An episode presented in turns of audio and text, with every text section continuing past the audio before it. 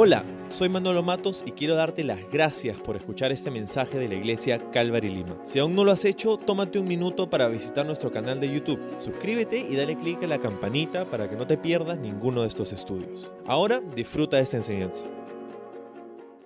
Primera de Corintios honestamente es un, es un libro controversial, es un libro polémico, es una carta escrita por Pablo a la iglesia en Corinto. Y quiero hablarte acerca de, de como a forma de introducción, de algunos detalles, algunas cositas que creo que serían beneficiosos a conocer. Ahora, es, es un poco controversial porque los temas a tratar aquí son un poco delicados. ¿sí? Y, y uno puede preguntarse, o sea, como pastor, de repente es como, ¿quién en su sano juicio quisiera enseñar Primera de Corintios? Porque los temas son, son fuertes. Entonces, de, alguna manera el Señor estaba poniendo eso en mi corazón para esa temporada de la iglesia y, es, la palabra de Dios, así que que sea lo que sea, que venga lo que venga. Ah, entonces vamos a estudiar juntos esta, esta carta, esta epístola. Nos va a tomar algo de tres meses más o menos que empezamos el día de hoy. Ah, yo te animaría en este tiempo que puedas comprometerte, ya que estás aquí en este día tan especial, a regresar, a regresar las próximas semanas, ah, para que no, puedas, no te pierdas de esta serie de estudios los domingos en el libro de Primera de Corintios. Va a estar increíble. hay, muchísimo contenido, muchísima eh, enseñanza, muchísima doctrina, instrucción, corrección. Ah, e, es una carta que lo tiene todo. Eh, y vamos a verlo mientras lo estudiamos juntos. Pero el título para esta serie de tres meses aproximadamente a través del libro de Primera de Corintios es ah, la frase más alto. ¿Puedes decir conmigo más alto? Más alto. Y le puse así a esta serie porque dentro de todos los problemas que hay y todas las cosas que se tratan en esta carta, Pablo tiene la intención de decirle a los creyentes que Dios nos ha llamado a vivir en un nivel más alto, que la vida cristiana es una vida más alta, es una vida superior en estándar, en autoridad, en práctica, en amor, en compañerismo, en respeto, en honra, en orden. E, es una vida totalmente diferente la vida del creyente. Y, ese es en realidad el mensaje principal de la carta de Pablo a Corintios, aquí esta primera carta de Pablo a los Corintios. Dentro de todos los problemas y las disyuntivas y las cosas que van a encontrar, que Pablo va a, tratar a través de esta carta, eh, quiero que mantengas en mente, y por eso le puse este, este nombre a la serie, para que mantengas en mente esto, que la, la idea es que los creyentes entendamos que hemos sido llamados a ir más alto, a, que nuestra experiencia cristiana ah, sea, sea elevada. Entonces, mi oración durante esta temporada es que seamos retados y animados a llevar nuestra vida cristiana a nuevas alturas. Amén. Más tiempos de intimidad con Jesús, más de su Espíritu trabajando en nosotros, más de su palabra en nuestro corazón, transformando la manera como vivimos, cómo adoramos y cómo nos relacionamos con los demás. Esa es mi oración para ti en esta temporada a través de Primera de Corintios. Entonces, el título para nuestro estudio del día de hoy es una sola palabra, es la palabra unidad. En esta primera parte del capítulo 1, si estás tomando apuntes, ah, puedes ir apuntando este título para hoy, es unidad. Y mientras hacemos eso, ¿qué tal si nos dirigimos en oración al Señor ah, brevemente antes de leer la palabra.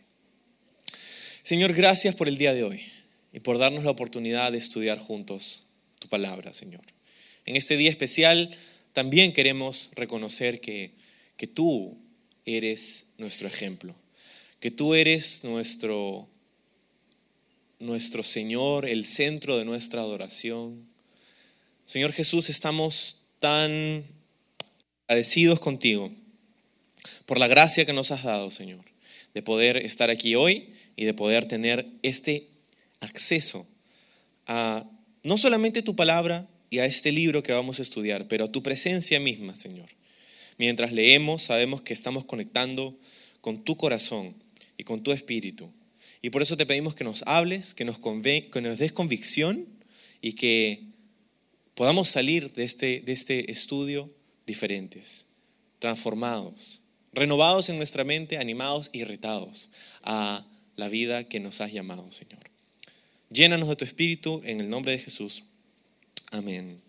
Amén. Bueno, como te decía, Primera de Corintios es una carta, eso quiere decir que fue escrita como una correspondencia. La palabra epístola es una palabra un poco ah, elegante para simplemente hablar de algo como una carta, como un correo electrónico, vamos a decir. El día de hoy sería el equivalente a un email, a un correo electrónico, ¿no? una, una carta, una epístola. Fue escrita, Primera de Corintios, fue escrita por el apóstol Pablo. El apóstol Pablo, este gran autor misionero, ah, el que escribe una tercera parte del Nuevo Testamento, e-, él escribe esta carta a la iglesia, en otras palabras, a los creyentes que vivían en la ciudad de Corinto. ¿sí? Y él, Pablo, si vamos a tener algunos detalles, por ejemplo, Pablo es quien funda esta iglesia. tú sabes que Pablo tuvo varios viajes misioneros. Y en su segundo viaje misionero, llegó, después de pasar de la ciudad de Atenas, llegó a la ciudad de Corinto. Y en esta ciudad conversó ah, con personas acerca del Evangelio, como era su costumbre, y algunos se convirtieron y, dio inicio a esta, a esta iglesia aquí en la ciudad de Corinto. Él pasa un año y medio con ellos en ese segundo viaje misionero. Lo que era fuera de la norma para Pablo, usualmente pasaría días o semanas a lo mucho Ah, en un solo lugar, mientras que establecía ah, una, obra nueva, una nueva iglesia.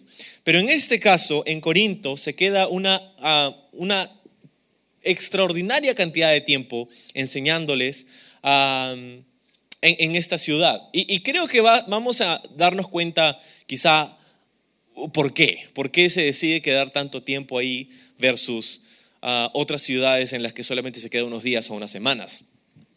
Ah, creo que parte de la razón por la que se queda tanto tiempo en Corinto es porque había tanto que enseñarles, había tanto que mostrarles, había tanto que, hacerles saber. y, se queda un año y medio ahí, después de los cuales, después del cual se va otra vez y pasan siete años y después escribe Pablo esta carta a sus hermanos, con quienes había pasado un año y medio, siete años atrás, enseñándoles acerca de Jesús y la sana doctrina y el mensaje del Evangelio. Y les escribe siete años después esta carta. él se encuentra, Pablo, en la ciudad de Éfeso cuando escribe Primera de Corintios. Y lo que parece que ha sucedido a lo largo de este tiempo es que mientras que Pablo estuvo ausente, hubieron una serie de problemas, una serie de confusiones, una serie de, errores que la iglesia ah, cometió y, preguntas que tenían. Y me encanta esto cuando consideraba esta epístola, porque sabes que Pablo la escribe a manera de respuesta a ciertas inquietudes que tenía la iglesia en Corinto. Entonces, ¿qué pasaba? Sucedían unas cosas en la iglesia y la gente decía, uy, ¿ahora qué hacemos? ¿Y qué pensamos sobre esto, verdad? ¿Y cuál es la postura? ¿Cuál es nuestra postura sobre este tema y este otro? No tengo idea. sé que soy parte de la iglesia, pero no sé qué pensamos, ¿no? Entonces, le mandaron a Pablo una serie de correspondencias y una serie de reportes a través de este tiempo. Y Pablo escuchaba esto y tenía la intención de ir y visitarlos para poder solucionar esto en vivo.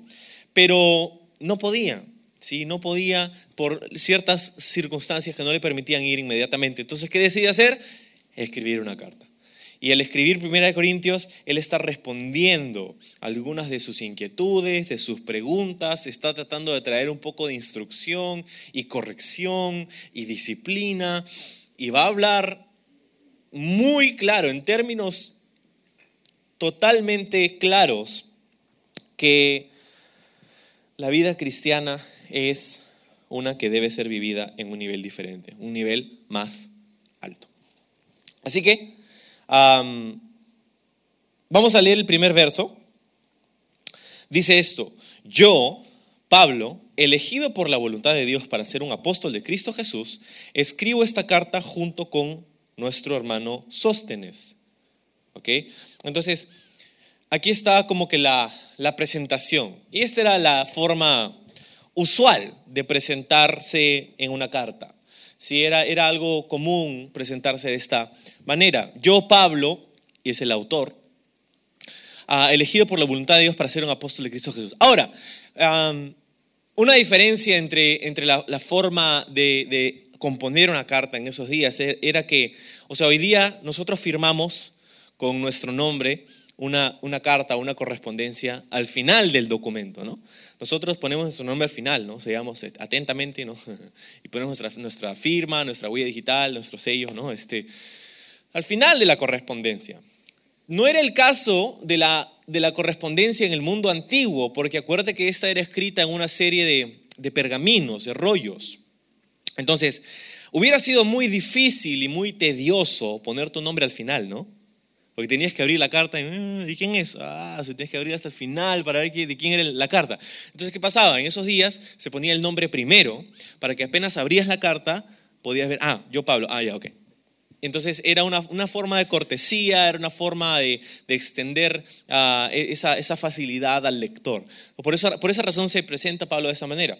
Yo, Pablo, elegido por la voluntad de Dios para ser un apóstol de Cristo Jesús, escribo esta carta junto con nuestro hermano Sóstenes. Sóstenes.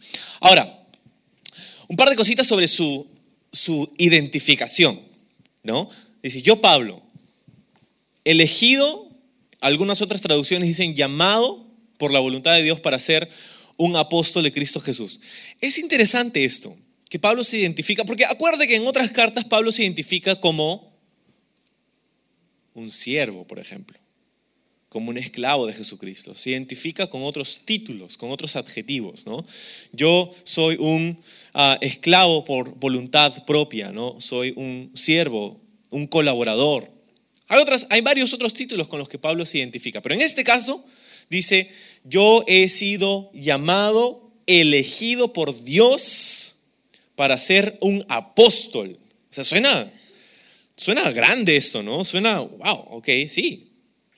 Porque ¿qué significa apóstol? Literalmente significa un enviado, pero no solo un enviado, sino un enviado especial. La idea detrás de la palabra apóstol es un embajador.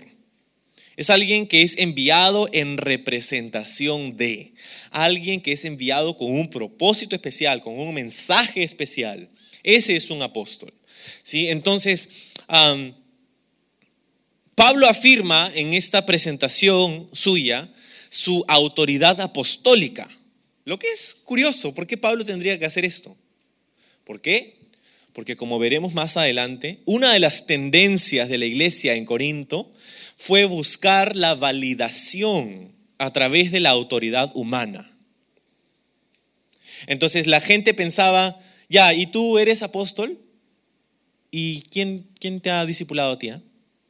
¿En, qué, ¿En qué universidad, en qué seminario has estudiado? Ah? ¿Quiénes son tus amigos? Ah? ¿Quiénes son, cuál es tu conexión con Jesús? Entonces, en esta iglesia había la tendencia de, validar a una persona por su, su nivel de autoridad. Entonces buscaban las credenciales de Pablo.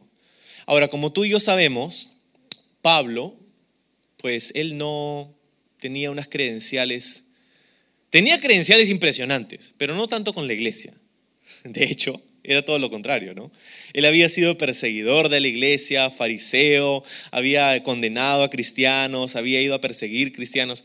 Él, es más, cuando más adelante él va, él va a hablar acerca de su experiencia de conversión y va a decir, por último, como un, como un bebé no deseado, dice Pablo, Cristo se me apareció y me llamó a mí, ¿no? Como el último de los, de los últimos, ¿no? Este, y, entonces esto era algo que la gente había cuestionado. Imagínate esto.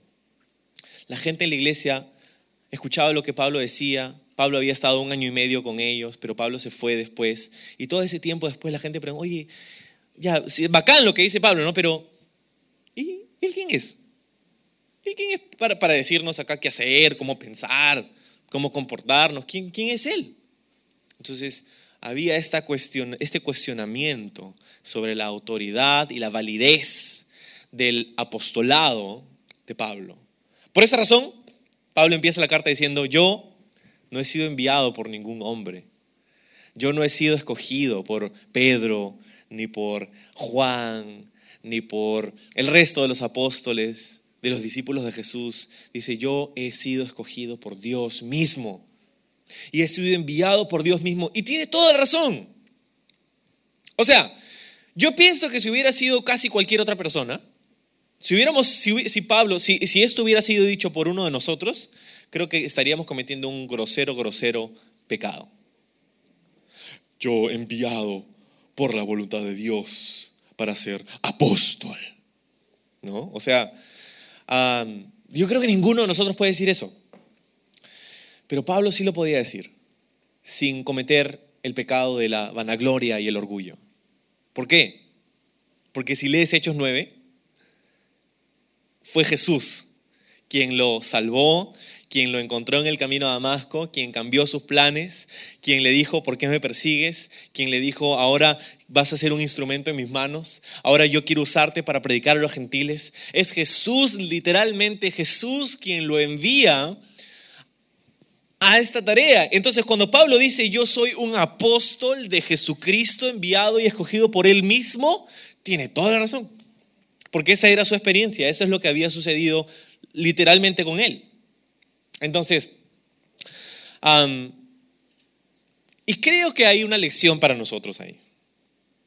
Porque muchas veces intentamos encontrar nuestra validez, o sea, buscamos ser validados por diferentes cosas. Buscamos ser validados por nuestro título, por nuestra carrera, por nuestros talentos, por nuestra experiencia, por las cosas que hemos logrado o alcanzado por cómo nos conoce la gente. Buscamos ser validados por todas estas circunstancias, por todas estas cosas, cuando en realidad nuestra identidad, nuestra identidad se encuentra en el hecho de que somos llamados por Dios. Nuestra identidad no está en, un, título, en un diploma, en una escuela. Nuestra identidad no está en, una, en una posición jerárquica, no está, no está en ninguna de estas cosas no está en nuestra experiencia de vida. Nuestra identidad se encuentra únicamente en Cristo Jesús. Él es quien nos valida. No tenemos que andar buscando ser validados por personas, instituciones, relaciones románticas. Necesitamos simplemente entender que hemos sido llamados por Dios mismo para ser suyos. Y esto es lo que Pablo les va a enseñar en un segundo más. Pablo escribe con un hermano que se llama Sóstenes. ¿Quién es Sóstenes? No tengo idea. Pero ah, hay, algunas teorías, ¿no? Algunos piensan que Sóstenes, porque se menciona este nombre en el libro de los Hechos. Y se dice que Sóstenes, si es que es la misma persona que se menciona en el libro de los Hechos, él era un ah, líder de una sinagoga que originalmente no era cristiano pero que en algún momento se convirtió al cristianismo y se unió con Pablo a través de sus viajes misioneros.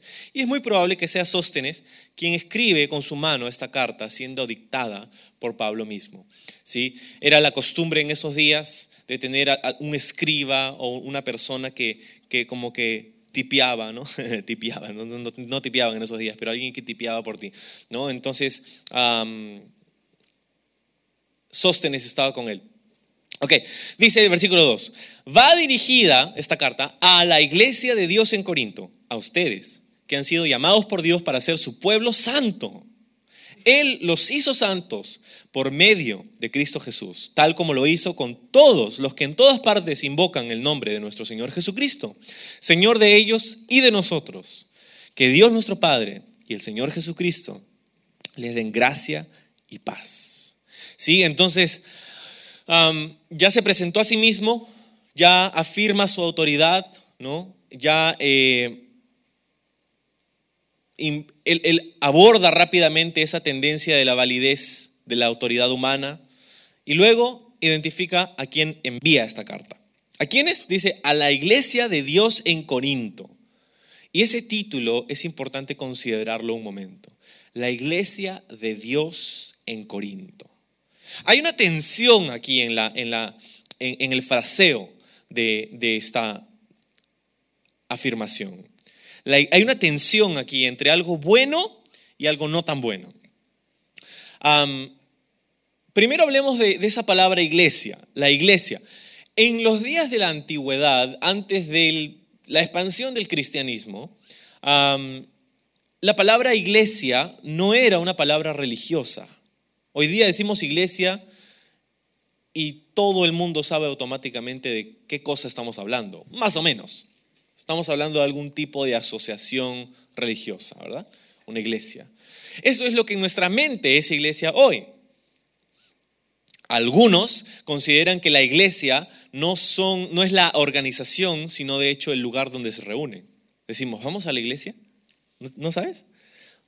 Vamos a la iglesia, decimos. Vamos, perdón, ¿qué? ¿Vamos a dónde?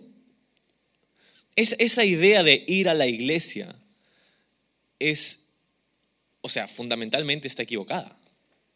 Porque nosotros no vamos a la iglesia, nosotros somos la iglesia. Entonces, originalmente esta palabra eclesía, que es la, la palabra en griego, se usaba para hablar acerca de una asamblea, que es lo que literalmente significa la palabra eclesía, significa asamblea. Que eh, esta palabra asamblea se utiliza en términos legales el día de hoy, por ejemplo, cuando hablas de una asociación, ¿no? Este, las asociaciones tienen asambleas ordinarias, asambleas extraordinarias, ¿no? Este, que son la reunión de sus constituyentes. ¿no? Esa es una asamblea. Hay una asamblea también en, términos civiles, ¿no? cuando se habla de una ciudad, cuando hay una asamblea de los ciudadanos, cuando, se, cuando, cuando hay una reunión para decidir asuntos importantes. Entonces, el, concepto de, iglesia no era, este, oh, vamos a la iglesia a cantar los cánticos gregorianos. ¿No? Este, eso no era lo que tenían en mente cuando decían esta palabra. Simplemente está refiriéndose Pablo a la congregación, a la reunión, al cuerpo de personas que conformaban esta organización, que es la iglesia. La iglesia. Ahora, dice la iglesia, pero también se la adjudica a alguien. La iglesia de Dios. La iglesia de Dios. Y aquí hay algo súper importante. La iglesia no es ni mía, ni de la denominación, ni el nombre, ni del obispo, ni el, ni el eh, arzobispo, ni del papa tal. Ni la iglesia es de Dios. Es importante saber eso. Nosotros somos una organización gobernada por Dios mismo. Él es, somos su iglesia. La iglesia de Dios. Y luego dice la iglesia de Dios en ¿dónde? Ayúdame. En la ciudad de Corinto. Corinto. Quiero hablarte un ratito de Corinto, porque es importante que conozcamos algunos detalles de esta ciudad. Era una ciudad muy importante en los días ah, en el mundo antiguo. Era, era una ciudad muy, ah, muy grande, era una ciudad próspera, una ciudad donde habían recursos, era una ciudad de comercio, de negocios, de deportes y de adoración a dioses paganos. ¿Sí? Era una ciudad próspera, creciente, era el centro de, mucha cultura. Era muy interesante. Corinto se conocía por ciertas cosas. geográficamente, la ciudad de Corinto se encuentra en lo que llamamos un istmo un istmo. Un istmo es una porción de tierra que conecta dos cuerpos de agua, vamos a decir, ¿no? Es como, em, no sé, pero es un istmo, ¿no? Entonces conecta un cuerpo de agua con otro cuerpo de agua. Eso es lo que es la ciudad de Corinto.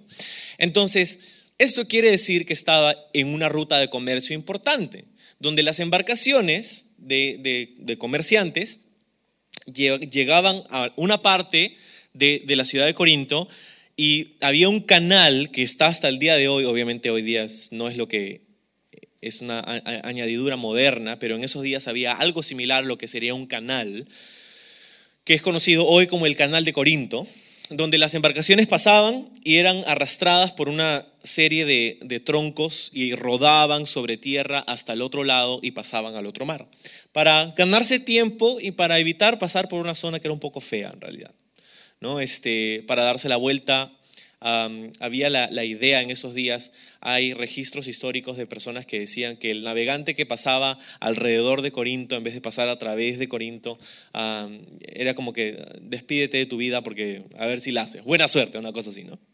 Entonces, era muy común que las embarcaciones pasaran de esta manera, a través de Corinto, y eso hacía que esta ciudad tuviera un importante lugar y posicionamiento de comercio, ¿sí? de negocios. Había una ruta de comercio allí.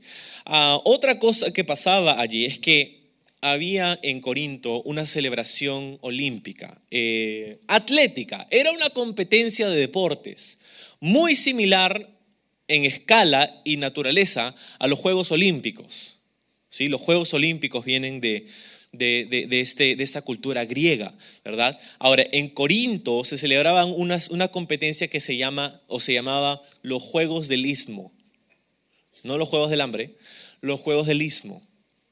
Y se celebraba cada dos años. Era una competencia muy popular de, diversas, eh, de diversos deportes y diversas competencias atléticas. ¿sí? Este, e, era muy, muy interesante. Entonces, era un lugar de, de deporte, de entretenimiento, de comercio, de negocios. Pero también era un lugar de adoración a dioses paganos. Era en la ciudad de Corinto habían muchos templos a los dioses del panteón griego. Ah, por ejemplo, había, habían templos a Atenea, Apolo, Poseidón, Hermes, Isis, Serapis y Asclepio.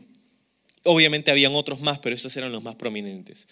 Ahora, el más prominente de todos, el templo más grande, más concurrido, con más afluencia de personas, era el templo a la diosa Afrodita. Afrodita era la diosa de la sexualidad, del placer. ¿sí? Y contaba, según registros históricos, con más de mil esclavas de quienes se dice paseaban por la ciudad de noche prostituyéndose. Uh, esta era una práctica que hasta el día de hoy están, están tratando de entender y, hoy día hay una tendencia a cuestionar si es que la prostitución de, del sagrada, vamos a decir así, la prostitución sagrada de, la, de las sacerdotisas de estos dioses paganos, si eso era algo que sucedía en verdad o no, no sabemos, pero lo que sí sabemos es que habían 100, ah, perdón, mil mujeres que tenían algún tipo de conexión inmoral con la ciudad entonces, esto hacía que la ciudad de Corinto esté sumergida en una inmoralidad grotesca. ¿sí? Imagínate entonces un, momento esta, esta ciudad. algunos comentaristas describen a la ciudad de Corinto de esta manera. Dicen, Corinto era intelectualmente alerta, materialmente próspera, pero moralmente corrupta. Es interesante esto. Se había ganado Corinto la reputación de ser la capital de la juerga. O sea, en esos días se hubiera dicho algo así como que lo que pasa en Corinto se queda en Corinto. ¿no? Algo así. de hecho, escucha esto, cuando consideraban a alguien en el mundo grecorromano como alguien promiscuo, o alguien licencioso, libertino o fiestero, ¿no? le decían un sobrenombre. Tú estás comportándote como un corinto, un corintio. Entonces, eh, eh, el corintio como descripción de carácter era la descripción de una persona promiscua y fiestera. Entonces, cuando, tú sabes, todos nosotros tenemos amigos así, ¿no? Entonces, la próxima que veas a tus amigos así, ah, ¿no? Este, los que tienen esa, ¿no? Es que siempre están en todas las fiestas, siempre son los primeros en estar borrachos, siempre son los primeros en hacer las, las estupideces ahí en la fiesta cuando te juntas con tus amigos del colegio, son los que siempre por décadas han estado haciendo lo mismo. Corintios, ellos son los corintios, ¿no? Este, entonces, es más, en las obras teatrales, ¿sí? En las obras de teatro de, la antigüedad, cuando querían, eh, o sea, cuando presentaban a, uno de los personajes como, como una persona natural de Corinto, imagínate que tienes una obra de teatro, entonces hay diferentes tipos de personajes, ¿no? Entonces, uno de los personajes es una persona natural de la ciudad de Corinto. Siempre que había una obra teatral donde uno de los personajes era representado como alguien de Corinto, era representado como alguien borracho. Siempre los actores de Corinto salían como, oye, este, ¿cómo se llama? E, era, era siempre la representación, porque esa era la reputación que se había ganado la ciudad. Entonces, poniendo todas estas piezas juntas, puedes darte cuenta que esta era una ciudad interesante. Yo diría que no es una ciudad muy diferente a la nuestra, a Lima. Una ciudad donde hay cultura, donde hay negocios crecientes, donde hay una, un, empuje a, la, a, la, prosperidad y a salir adelante, donde hay mucha idolatría, donde hay mucha inmoralidad donde miles de personas viven para el fin de semana y no para ir a la iglesia, si sabes a lo que me refiero. entonces, es, interesante que en una ciudad como esta, inmoral y, oscura en, en carácter, hubiera una iglesia. Dice, a la iglesia de Dios en Corinto. Y esa es la tensión de la que estaba hablando al inicio. ¿no? La iglesia de Dios en Corinto. Esa es una, una tensión muy interesante. ¿no?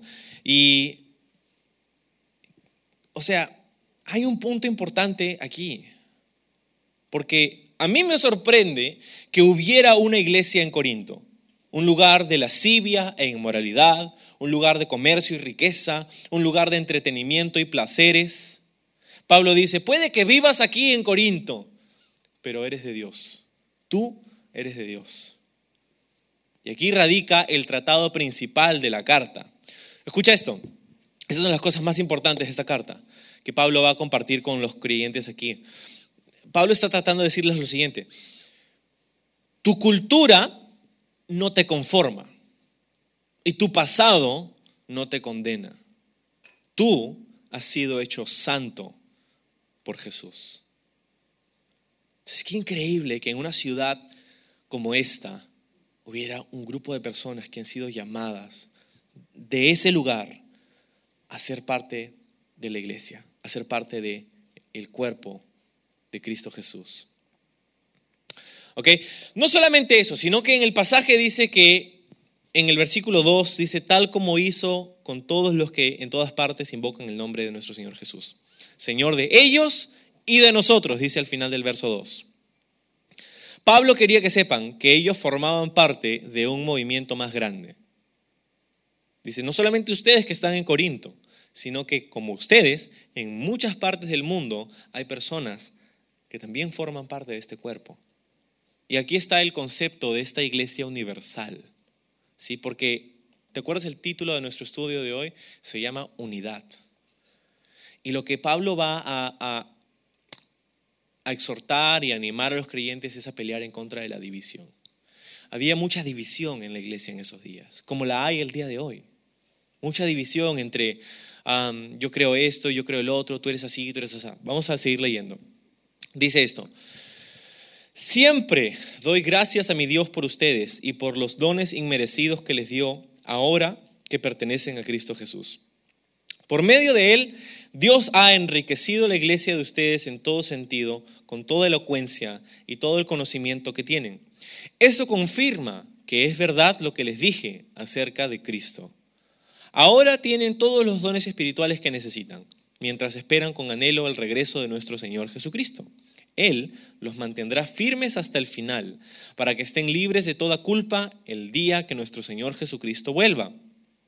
Dios lo hará porque Él es fiel para hacer lo que dice y los ha invitado a que tengan comunión con su Hijo Jesucristo, nuestro Señor. Entonces, Pablo está ah, diciendo algunas cosas bastante increíbles aquí, bastante grandes. Lo primero que dice en el verso 4 es que Él está agradecido por los creyentes. Dice, yo siempre agradezco a Dios, estoy agradecido a mi Dios por ustedes y por los dones inmerecidos. En algunas de sus traducciones va a decir la palabra gracia. Lo que significa gracia es un regalo que no mereces, es un don inmerecido. que les, dones inmerecidos o gracia que les dio ahora que pertenecen en Cristo Jesús. Entonces, Pablo está agradecido por la iglesia en Corinto y por las cosas buenas que estaban sucediendo. Ojo, tienes que saber que habían serios problemas en esta iglesia, como vamos a ir descubriendo. Pero incluso en medio de estos terribles pecados y errores, Pablo encuentra una manera de elogiarlos y de hablar bien de las cosas que sucedían entre ellos, de las buenas cosas de las que Pablo podía felicitarlos. Quiero decirte algo. El, lo que está haciendo Pablo aquí al empezar esta carta es una de las lecciones más importantes del liderazgo para nosotros. Una lección muy importante del liderazgo. ¿De qué estoy hablando? El resto de la, de la epístola, el resto de la carta, Pablo va a pasarla tratando de corregir ciertas deficiencias, tratando de aclarar ciertas confusiones. Pero quiero que veas cómo empieza. Pablo empieza diciendo, estoy agradecido por ustedes. Si tú y yo, no sé si yo no, no puedo hablar por ti, pero si yo hubiera sido Pablo, sabiendo todo lo que pasa en Corinto, yo no sé si hubiera elegido empezar así la epístola. Yo hubiera puesto algo así como, ustedes, ¿quién se han creído para cuestionar mi apostolado? ustedes son una sarta de tales por cuales, o sea, no sé. Pero Pablo, antes de hablar y corregir, instruir, exhortar a los hermanos en amor, encuentra una manera de felicitarlos. Encuentra una manera de elogiarlos. Y específicamente por algunas cosas. Por ejemplo, él felicita que ellos son personas elocuentes. Mira el versículo 5. Dice, Dios ha enriquecido la iglesia de ustedes en todo sentido, con toda la elocuencia y todo el conocimiento que tienen.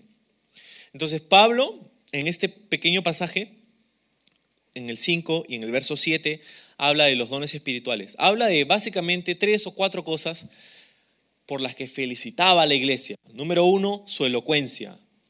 Número dos, su conocimiento. En otras palabras, eran personas que tenían, que eran personas inteligentes, personas estudiadas, ¿sí? estudiosas. ¿sí? Su conocimiento.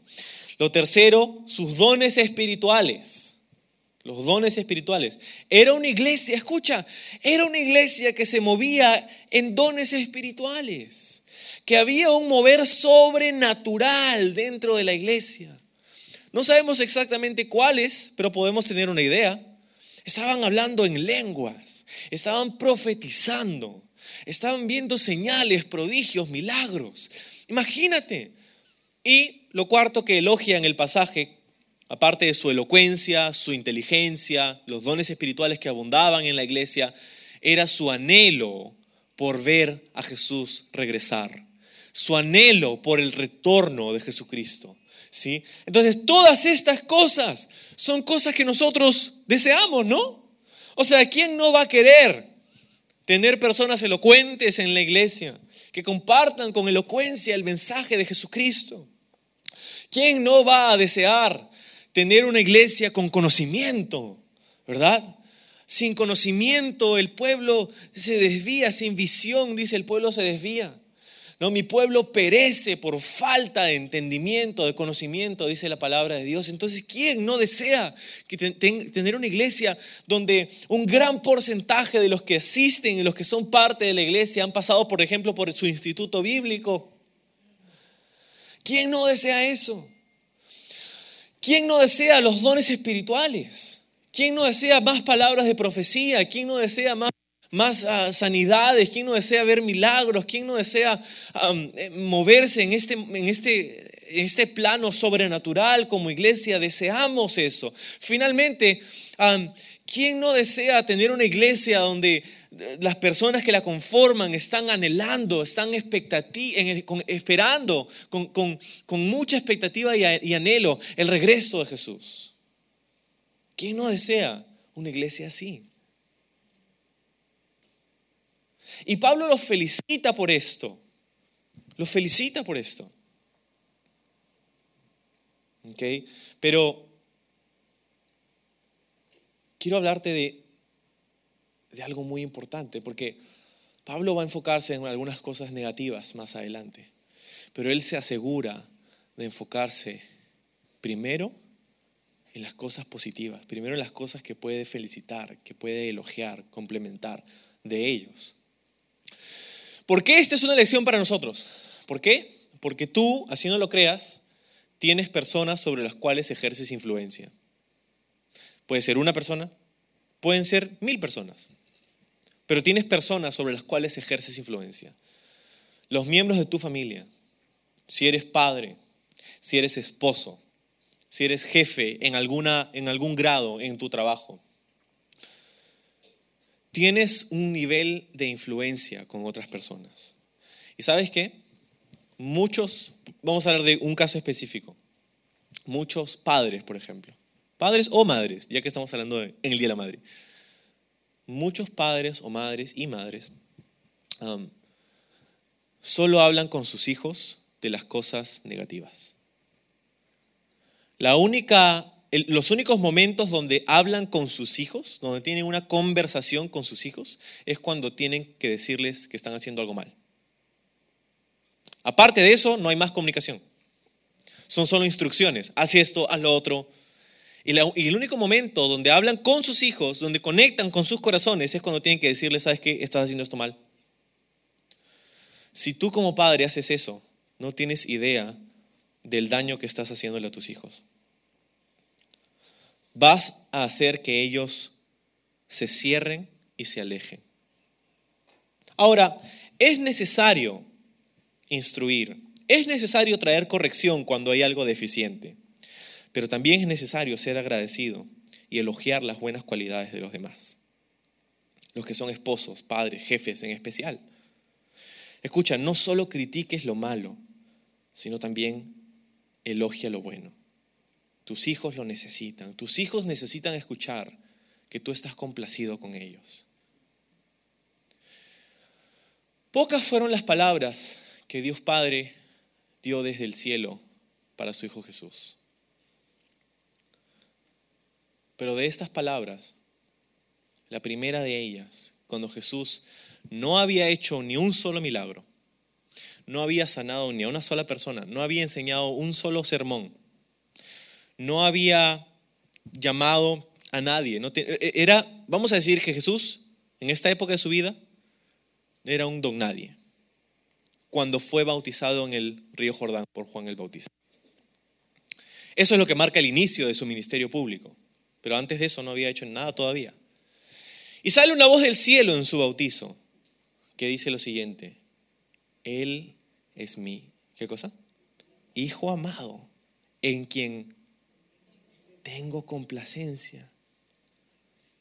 O sea, el Padre estaba complacido en el Hijo antes de que el Hijo haga algo por el Padre. Y nosotros tenemos que tener muchísimo cuidado con cómo ejercemos esa influencia y esa autoridad que Dios te dio. En el libro de Romanos capítulo 13 dice que no hay autoridad que no haya sido dada por Dios. Si tienes autoridad, Dios te la ha dado. Y si Dios te la ha dado, Dios espera que la uses de una manera que trae honra y gloria a su nombre. Entonces, si solamente hablas con tus hijos, con tus empleados, con, tus, con las personas que están a tu cargo o con tu esposa o esposo de las cosas malas que están haciendo, eso va a aplastar su espíritu y vas a hacer que se alejen de ti. Entonces, muchas cosas buenas. Vamos a seguir leyendo. Amados hermanos, les ruego por la autoridad de nuestro Señor Jesucristo, en el verso 10, que vivan en armonía los unos con los otros, que no haya divisiones en la iglesia. Por el contrario, sean todos de un mismo parecer, unidos en pensamiento y en propósito. Y aquí está el, centro de nuestro estudio de hoy, el verso 10. Pablo podía usar su autoridad para decir, te mando que, pero no es lo que dice. Dice, te ruego que, te ruego. Pablo, sabiendo que tiene autoridad, no la usa para afirmarse y ejercerse sobre ellos y enseñorearse de ellos, pero la usa reconociendo que tiene algo de influencia con ellos para decir te ruego. Quiero que observes este, este tipo de liderazgo porque estamos infestados en nuestro mundo, en nuestra cultura, en nuestro país, en nuestro continente, de líderes que se enseñorean de los demás. Y cuando vemos a Pablo, el apóstol enviado por Dios mismo, él no le dice te mando, le dice te ruego. ¿Qué cosa? Te ruego que vivas en armonía unos con otros, que no hayan divisiones, que sean de un mismo parecer, unidos, y ahí está la palabra de nuestro título de hoy, en pensamiento y propósito, en parecer, pensamiento y propósito. ¿Qué había pasado? Vamos a seguir leyendo el versículo 11. Pues algunos de la iglesia de Cloé, perdón, de la casa de Cloé, me contaron de las peleas entre ustedes, mis amados hermanos. Ups, Cloé, lo siento. Te tiré bajo, bajo el bus. lo siento. Ah, lo que había pasado es que Cloé era una hermana que conformaba la iglesia, había ido ella o alguno de sus representantes seguramente con Pablo y le habían contado lo que había pasado. Ahora, esto es algo muy interesante, porque muchas veces cuando tenemos que cuando le contamos a alguien más un problema, muchas veces lo hacemos de una manera equivocada. Escuchaba la historia de un pastor en una iglesia que había puesto en su iglesia un libro de tapa negra y, lo había puesto ahí en su, en su iglesia, un libro de tapa negra. Y cuando él escuchaba que alguien venía y le contaba algo acerca de otra persona, porque tú sabes, ¿no? Tenemos la tendencia, oye, ¿has escuchado lo que esta persona está haciendo? ¿Has escuchado? Te cuento, no sabes. El chisme comenzamos a hablar de otras personas, comenzamos a, criticar a otras personas a su espalda. Entonces el pastor había puesto un libro y cada vez que venía una persona y le, daba un motivo de oración, te cuento, y le da un chismesazo, ¿no? Para que ores. ¿Para que ores? No sabes, le contamos así, esta persona y la vi en la calle el otro día, estaba haciendo, te cuento para que ores. Para que ores, decimos. Entonces, cuando el pastor escuchaba esto, decía, ok, ¿qué, cosa otra vez? Dime, y lo apuntaba en su libro. Y la gente lo miraba así, ¿no? Este, ya, ¿y qué más viste? ¿Y qué dijo? Ya, y lo apuntaba. Ya, este, y ponía el nombre de la persona, ¿no? Federico, tu nombre. Este, ¿puedes firmar acá, por favor? Y la persona me miraba como, ah, ¿qué, ¿qué estás hablando? Lo que pasa es que lo que pasa es que estoy tomando lo que tú me estás diciendo, lo estoy apuntando aquí, quiero tu firma aquí porque voy a tomar esto y voy a ir a la persona de la que me has dicho todo esto y se lo voy a mostrar. Y le voy a decir acá está la firma, el nombre de la persona que me lo acaba de contar. Después de un tiempo, ese libro tenía muy pocas entradas. Muy pocas veces se tuvo que usar ese libro. ¿Por qué? Porque muchas veces nos sentimos empoderados por el anonimato. Nos sentimos llenos de coraje detrás de un teclado. Nos sentimos que tenemos una, no sé, una tendencia a, criticar a los demás cuando, cuando lo podemos hacer detrás de una cortina. Y, tenemos que tener cuidado con esto. tenemos que tener mucho cuidado con esto. Entonces, algunos de la casa de Cloé, y Pablo menciona por nombre a la persona que le contó este tema. Algunos de ustedes dicen, yo soy seguidor de Pablo, en el versículo 12. Otros dicen, yo sigo a Apolos, o yo sigo a Pedro, o yo sigo únicamente a Cristo. Imagínate. La persona está diciendo, no, yo soy de tal, yo soy de aquel, yo soy Y otros, los más espirituales, decían, yo soy de Jesús nada más. ¡Wow! ¡Qué espiritual! Y es lo mismo que pasa hoy día con las denominaciones. Yo soy presbiteriano, yo soy anglicano, yo soy uh, pentecostal, yo soy asamblea de Dios, yo soy, y, y decimos, yo soy no denominacional. Yo estoy con Jesús nomás. Wow. Mira el 13. ¿Acaso Cristo está dividido en facciones? ¿Fui yo, Pablo, crucificado por ustedes? ¿Fue alguno de ustedes bautizado en el nombre de Pablo? Por supuesto que no.